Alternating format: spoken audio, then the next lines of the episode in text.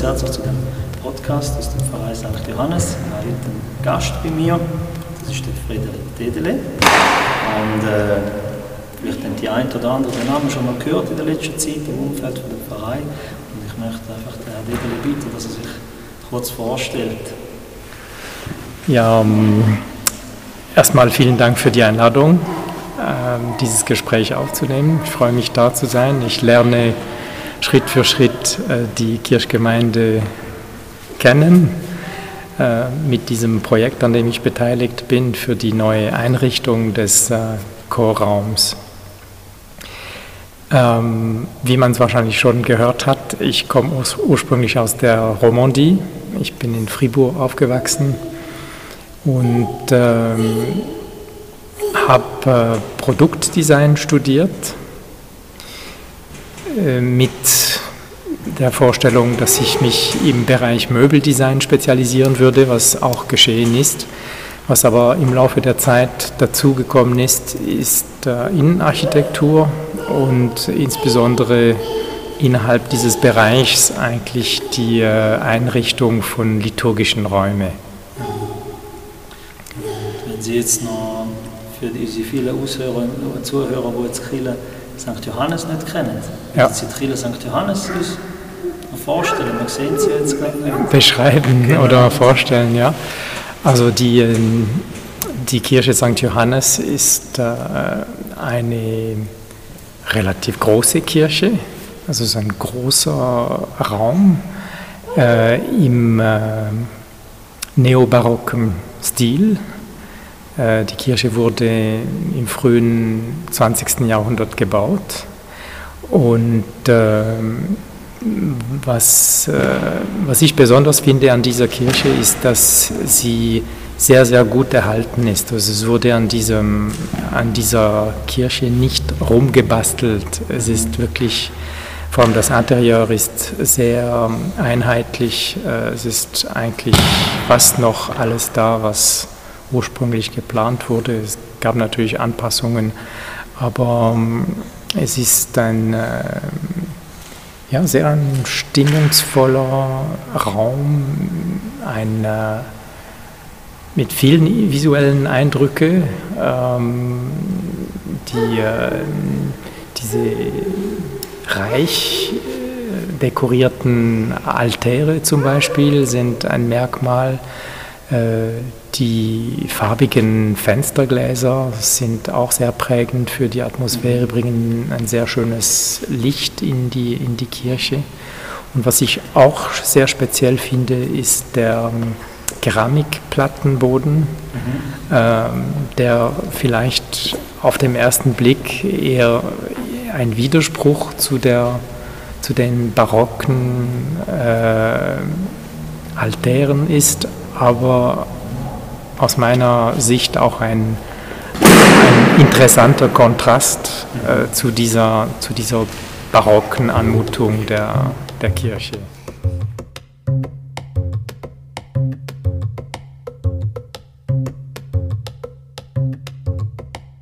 Das ist noch eine sehr spannende Arbeit, die Sie da machen. Was gefällt Ihnen besonders in dieser Arbeit, jetzt mit besonderen Räumen? Ja, also liturgische Räume äh, sind schon sehr speziell äh, an sich, weil das sind keine rein funktionalen Räume, das sind Räume, die auch äh, symbolisch geladen sind, die, äh, die für Rituale, für liturgische Rituale konzipiert sind. Und das finde ich schon sehr interessant, also die Auseinandersetzung nicht nur mit, äh, mit Funktion, also man könnte auch Rituale als Funktion sehen, ähm, aber eben auch die Auseinandersetzung mit, mit, äh, mit, mit Symbolik. Also wenn, wenn man einen Altar entwirft, äh, muss man eben an die Symbolik eines Altars denken, also der Tisch des Brotes. Also was, was soll dieses Möbel auch schon optisch äh, vermitteln? Ja, es, ist, es ist eben nicht nur ein Tisch, es ist mehr als das, es ist ein Symbol für, für, für ein, ein wichtiges Ritual. Und, und das macht es natürlich für mich als äh, Gestalter sehr spannend, die, die funktionale Ebene mit einer symbolischen Ebene zu verbinden. Was ist da eine Schwierigkeit oder Herausforderungen, die Ihnen da begegnen auf der Gestaltung? Ähm, ich würde eher von Herausforderungen sprechen. Ähm, und, und zwar geht es bei diesen Projekten immer darum, dass man erstmal den Raum kennenlernt, dass man, äh, dass man beobachtet, dass man zuhört. Also man kann den Raum natürlich nicht zuhören, obwohl die Akustik spielt auch eine Rolle. Mhm. Äh, aber erstmal so wie den, den Charakter von, von diesem Raum verstehen, ähm, vielleicht auch einzelne ästhetische Komponenten entdecken, die man vielleicht nicht sofort äh, sieht. Und, und, und, und, dann besteht eigentlich die Aufgabe, meine Aufgabe darin, äh, im Dialog mit dieser bestehenden Ästhetik oder Atmosphäre äh, zeitgemäße Entwürfe zu, zu, zu entwickeln. Und das ist, das ist äh, gleichzeitig die, die, die, die Herausforderung und das Spannende an dieser Aufgabe. Also für jeden liturgischen Raum eine maßgeschneiderte Lösung zu entwickeln, äh, die im Dialog mit dem Bau, mit dem Innenraum äh, ist. Was ist Ihr persönlicher Bezug so zur Glaubenkirche? Ähm, also ich bin eben, wie gesagt, ich bin in Fribourg aufgewachsen. Mhm. Ich habe auch ähm, in Fribourg das Gymnasium äh, besucht, das äh, Collège Saint-Michel. Das ist ein, ein Gymnasium, das von Jesuiten gegründet wurde ursprünglich und ähm, die spirituelle, philosophische, religiöse Komponente war zu meiner Zeit immer noch sehr stark in diesem, in diesem Gymnasium. Und, und so bin ich in Kontakt ähm, nicht nur mit Religion, sondern auch mit Philosophie gekommen und mit Spiritualität im weitesten Sinn. Und äh, das ist ja, das, sind, äh, das ist etwas, was, mir sehr, was mich sehr interessiert. Also es geht, es geht auch irgendwie um den Sinn des Lebens. Ähm, und zur kirchlichen Architektur habe ich den, äh, den Zugang gefunden über meinen Vater, der Architekt ist. Und ähm, wir haben immer wieder Kirchen besucht, äh, besichtigt. Auch äh, jedes Mal, wenn wir in den Ferien waren, dann haben wir, haben wir Kirchen besucht. Was mich persönlich besonders geprägt hat, sind die, ist die, die romanische Architektur in Frankreich. Wir waren eigentlich oft in Frankreich in den Ferien im Sommer und wir haben sehr viele romanische Klöster und, und Kirchen besucht und äh, ich muss sagen, ich habe eine sehr emotionale Beziehung zu diesen, zu diesen Räumen, die äh, überhaupt nicht so sind wie die Kirche St. Johannes, weil sie sehr reduziert sind in, der, in, ihrer, in ihrer Ästhetik. Aber ähm, ja, ich glaube, schlussendlich geht es um diese Frage der Atmosphäre, die auch denn die Auseinandersetzung mit der Spiritualität ähm, ermöglichen sollte. Also ich glaube, wenn man sich mit diesen wichtigen Fragen des Lebens äh, auseinandersetzen will, braucht man auch einen Raum, wo man konzentriert äh, darüber nachdenken kann. Und es braucht, ja, es braucht Konzentration, es braucht Atmosphäre, es braucht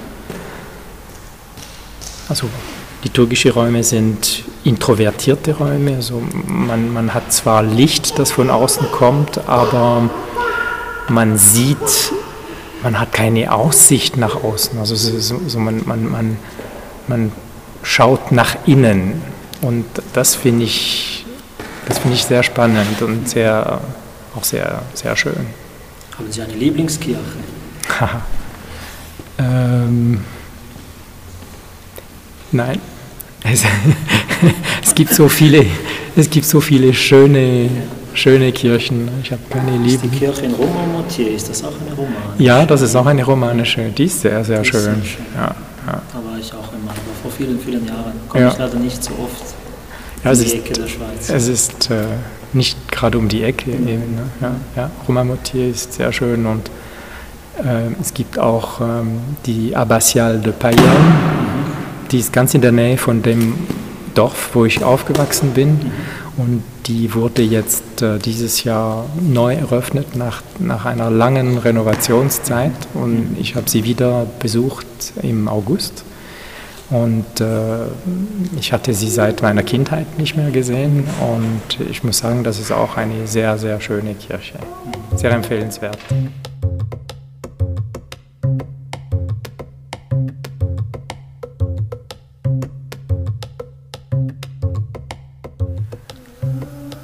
Mich würde noch interessieren, so das Verhältnis Kunst und Religion, das äh, äh, interessiert mich irgendwie, das finde ich sehr spannend, weil früher war das, man könnte fast so aus meiner Perspektive sagen, wie fast symbiotisch.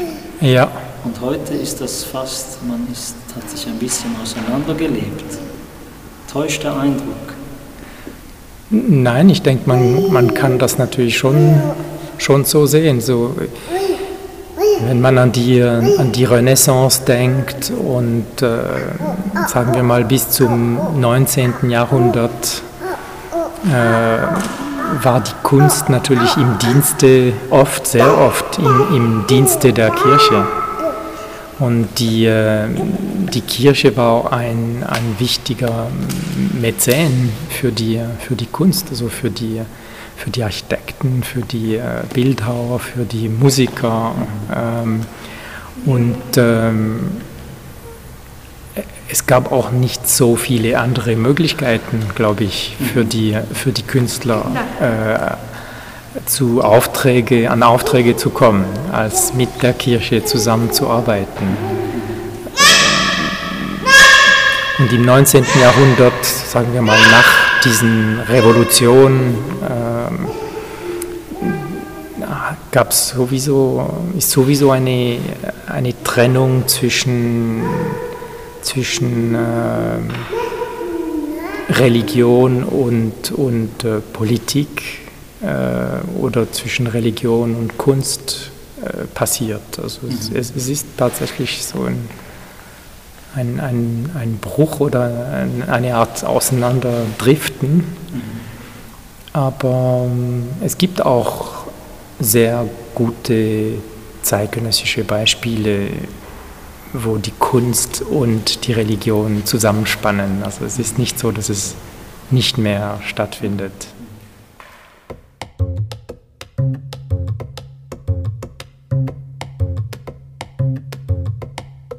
Was sehen Sie so als, eine, als die Hauptaufgabe vielleicht der Kunst? in der heutigen Zeit, oder gerade jetzt, man, man spricht ja, ja. von, äh, schwierig, einer, schwierigen Zeit, die wir gerade haben. So, dann ist, äh, vielleicht viele Menschen suchen ein bisschen nach Orientierung. Ja. Hm, wo sehen Sie da vielleicht die, Auf, die Aufgabe der, der, Kunst. Der, der, Kunst und vielleicht auch der Kirche? Ja. Oder eins nach dem anderen. Vielleicht sind es verschiedene Aufgaben. Ja. ja. Es gibt in der Kunst natürlich sehr viele verschiedene Tendenzen, aber aus meiner Sicht ähm, hat die Kunst die Aufgabe, das Leben zu reflektieren oder das Menschsein zu reflektieren. Äh, die Kunst hat natürlich auch die Aufgabe, kann sich auch beschränken darauf, äh, visuelle oder ästhetische Phänomene zu thematisieren. Aber oft hat die Kunst natürlich noch eine, eine zusätzliche Ebene, die, äh, diese Ebene der, auch der, der Kritik, also der kritischen Auseinandersetzung mit unserer Gesellschaft, äh, mit unserer Zeit. Äh, ich, ich finde die Kunst eben am interessantesten, wenn, wenn, wenn sie sich eben äh, nicht exklusiv auf, äh, auf formale ähm, Ebenen beschränkt, sondern eben sich kritisch auseinandersetzt mit, mit, mit unserer Kultur, mit unserer Zeit, mit vielleicht auch mit den Schwierigkeiten unserer, unserer Zeit. Und das ist aus meiner Sicht etwas, was Religionen auch tun können oder tun sollten. Ähm, und ich denke, durch diese Auseinandersetzung mit, mit äh, oder mit, durch diese kritische Auseinandersetzung mit, mit dem zeitgenössischen Leben äh, entstehen, äh, entstehen äh, Anschauungsmodelle, mit denen man äh, einverstanden sein kann oder nicht, die einem aber sehr helfen können, einen, einen Halt äh, für sein eigenes Leben zu, zu finden. Und, und ich finde Ihre Frage interessant, weil oft habe ich das Gefühl, dass die Museen die neuen Kathedralen sind. Äh, und die Leute strömen, also wenn sie reisen, dann gehen sie einerseits in die Museen, andererseits gehen sie, glaube ich, auch immer noch sehr oft in die Kirchen, in Großstädten und so. Aber die, die Museen haben in, in unserer heutigen Zeit wirklich so eine, eine, eine Art äh, religiöse Funktion äh, nicht übernommen, aber ein, ja, eingenommen. Also die, man geht ins Museum, um äh, manchmal auch um zu sich zu kommen, also um Ruhe mhm. zu finden, um äh, vielleicht auch etwas ähm, ähm,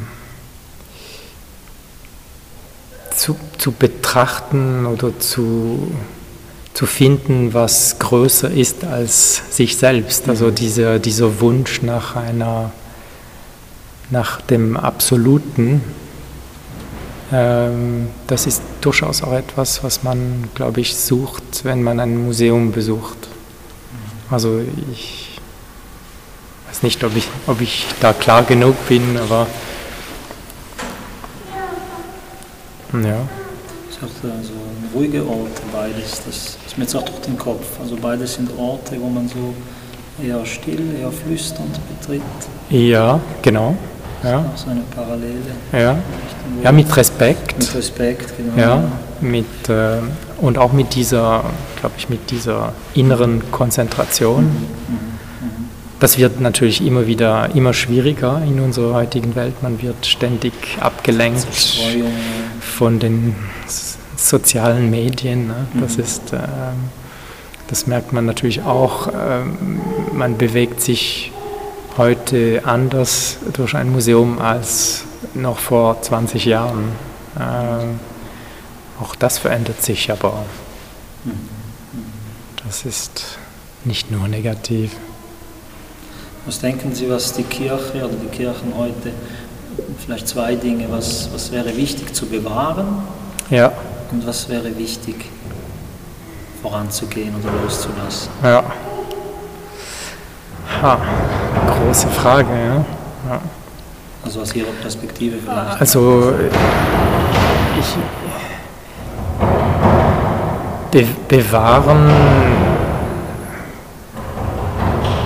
muss man eigentlich die, also die Werte, die eine Kirche vertritt, ist für mich äh, wie das Wichtigste. Und äh, das ist auch das Fundament, glaube ich, jeder Religion, also die, die äh, eben diese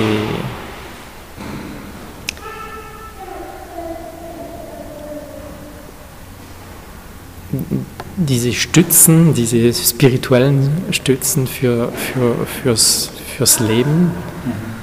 Ähm, das, also ich glaube, es ist sehr wichtig, dass die Kirche ihre Wurzeln nicht vergisst. Äh, man kann, denke ich, aber auch über die 2000-jährige Geschichte der, der christlichen Religion äh, Teilaspekte der, der, dieser Religion hinterfragen. Das finde ich auch gesund. Ähm, und ähm, was man vorantreiben sollte, finde ich, ist der Dialog mit äh, vielleicht innerhalb der verschiedenen Strömungen, ähm, der erstmal, man kann der, der, der, der christlichen äh, Religion, aber auch aus meiner Sicht darf, muss man auch den Dialog mit den anderen Religionen ähm, fördern, weil ich bin, ich bin der Meinung, dass es in fast allen Regi Religionen so gemeinsame, zwischen den verschiedenen Religionen gemeinsame Nenner gibt, auch gemeinsame Werte. Und äh, oft oder immer wieder heute schaut man lieber auf das, was auf die Unterschiede und nicht auf das Gemeinsame. Und, und ich glaube, im Dialog zu bleiben untereinander wird in unserer Zeit immer wichtiger. Und ich glaube, die Wahrheit ist auch komplex oder ähm, nie absolut. Äh, glaub, man, man, hat, man hat seine persönlichen Überzeugungen, aber das heißt nicht, dass diese Überzeugungen für alle gelten müssen. Und diese, ich finde, diese Offenheit äh, muss man, muss man haben, auch innerhalb einer, einer Religion. Schwierige Frage, ja? schwierige ja. Themen, wichtige Themen. Machen wir es wieder ein bisschen einfach. Mich würde noch interessieren, so ein bisschen der Prozess oder wo Sie jetzt gerade in diesem Prozess stehen, also jetzt konkret jetzt in dieser Kirche wieder, ja. kommen wir zurück ja. in die Kirche St. Johannes. Äh, können Sie da die, den Stand beschreiben. beschreiben? Wo stehen wir? Ja, äh, gerne. Ähm, eigentlich das, das Projekt hat mit, ähm, mit einem Leitbild angefangen, das äh, von einer Arbeitsgruppe formuliert worden ist. Also was, äh, was wollen wir für unsere Kirche für die nächsten 10, 20, 30 Jahre? Äh, wo geht die Reise hin? Und, und äh, dieses, dieses Leitbild, das ist eigentlich die Grundlage gewesen für, meinen ersten, für meine ersten Vorschläge äh, und ein ganz wichtiger Punkt aus diesem Leitbild ist es, den Altarraum näher zu den Leuten zu bringen. Und, und äh, das ist ein ganz wichtiger Wunsch. Ähm, und diese Idee räumlich umzusetzen und dazu die richtigen Möbel oder die richtigen Mittel zu, zu wählen, ist natürlich meine Aufgabe gewesen in den letzten Monaten. Und, und äh, was sehr interessant gewesen ist, ist, ich, ich habe erste Vorschläge gemacht, die innerhalb dieser Arbeitsgruppe diskutiert worden sind und dann hat die Arbeitsgruppe auf meine Vorschläge reagiert und, äh, und ich habe dann wieder meine Idee weiterentwickeln können und, und so entwickelt sich das Projekt eigentlich auch im Dialog, äh, wieder das Thema Dialog äh, zwischen, zwischen all den Beteiligten, also die, äh, das spirituelle Leitbild für, für die Zukunft und meine Gedanken zum Raum und äh, zu,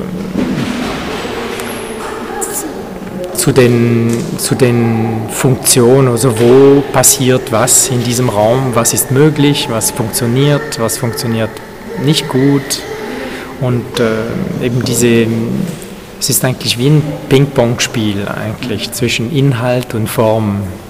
Und äh, es funktioniert auch recht gut, muss ich sagen. Also es ist eine sehr gute, sehr gute Arbeitsgruppe. Ich finde, wir funktionieren gut äh, zusammen und, und das Projekt entwickelt sich ähm, Schritt für Schritt, aber in einer sehr, ja, in einer sehr kohärenten Art und Weise. Ähm, ja, vielleicht die, die Haupt, vielleicht zu diesem Thema den Altarraum näher zu den Leut, Leuten zu bringen. Also mein Vorschlag ist eigentlich, ähm, dass, dass man äh, den vorderen Bereich vom Kirchenschiff als, äh, als neuer Altarraum äh, bespielt und ähm, es braucht aber ein Element, am Boden, so dass dieser vordere Bereich des Kirchenschiffs als Altarraum erkennbar wird.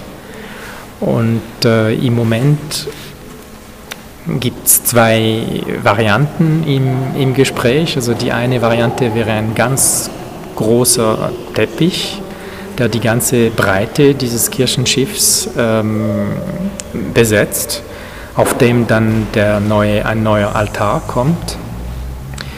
Und ähm, der zweit, die zweite Variante, an, an die wir diskutieren, ist äh, eigentlich auch eine ähnliche Fläche, aber aus, äh, aus Parkett.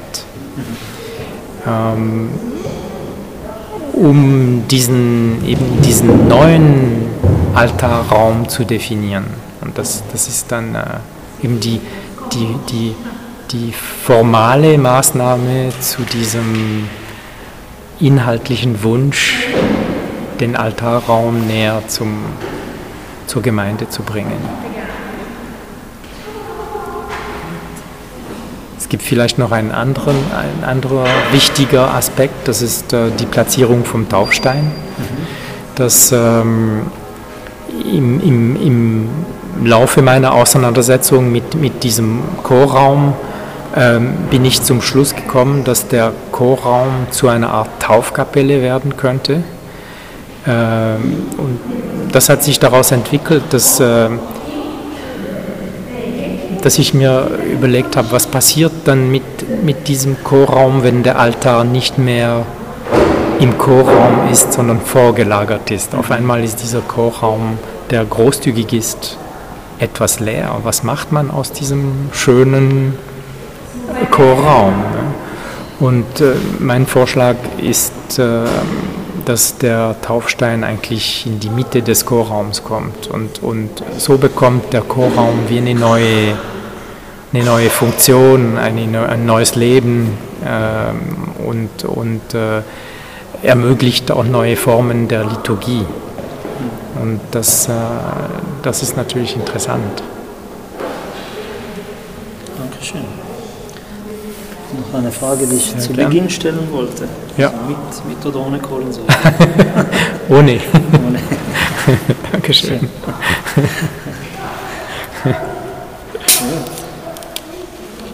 Haben Sie genug Material? Mhm.